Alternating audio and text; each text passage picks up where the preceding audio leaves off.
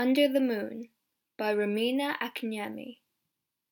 Chapter 1 AOL 500 kilometers over Europe, ship OM 45 moved north. In a room at the back of the ship, Kaya watched the numbers on the computer in front of him. Time for dinner, Rilla said. The numbers changed quickly and Kaya's eyes did not move. Rilla went across the room to his table. She began to watch the numbers too. What's wrong with the satellite? she asked. She was a beautiful girl, about twenty years old, with long black hair and big eyes. Nothing's wrong with the satellite, Kaya answered quietly. It's the AOL. He began to write the numbers in the book on his table. Suddenly, the numbers stopped changing. Kaya looked at Rilla. Over Europe, he said. It's happening. The AOL is breaking up. There are big holes in the AOL and they're getting bigger. You're right! Shall we see Captain Sarah now? Before dinner?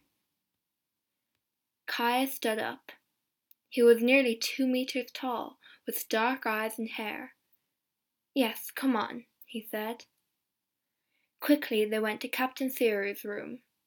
They waited at the door.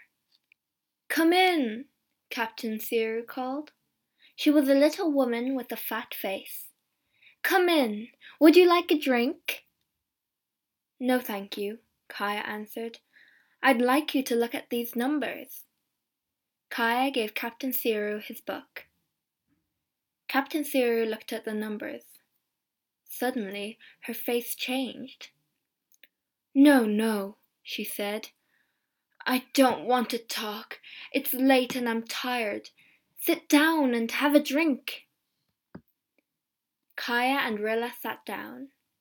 There was a big window in Captain Seary's room. Kaya looked out of the window at the dark sky. He saw the moon. It was cold and white in the dark sky. Captain Ciro, he began, it's important. Look at those numbers carefully.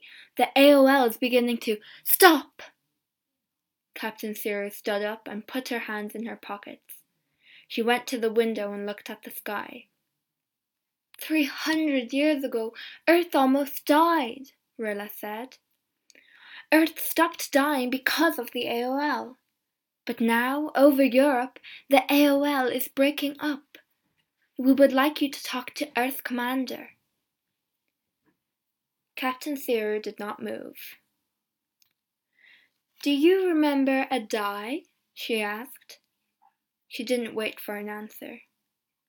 I was on his ship two years ago. One evening, the satellite gave us interesting numbers about the AOL. We went back to Earth and saw Earth Commander. Captain Theru stopped talking. Rilla looked at Kaya. And then? she asked Captain Theru. Gog was angry, very angry, Captain Theru said. In the end, he sent Adai to the moon. Adai's there now, commander of the moon colony, under the moon.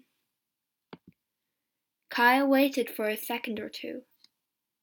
I know about Adai, but we need to talk about the Earth Commander again. These numbers are worse. Captain Thero's face went red. You don't understand. I'm not going to talk to Gog. Last time he sent me to a weather ship in the Antarctic.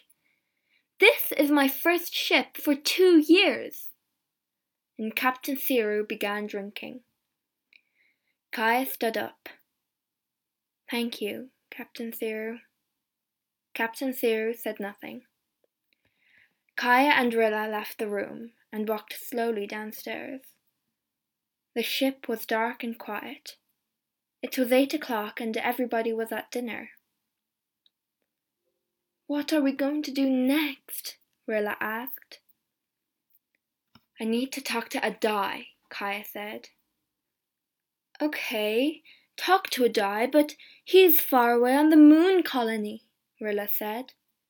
Let's visit Commander Zadek. Zadek? Commander of Australia? He's famous. Yes, he's my father's friend. He worked with my father in Brazil ten years ago. Perhaps he can help us. Kai smiled. Good. We return to Earth next week. I can phone Adai from a Kisangani, and then we can go to Australia. But now I'm hungry. Let's get some dinner.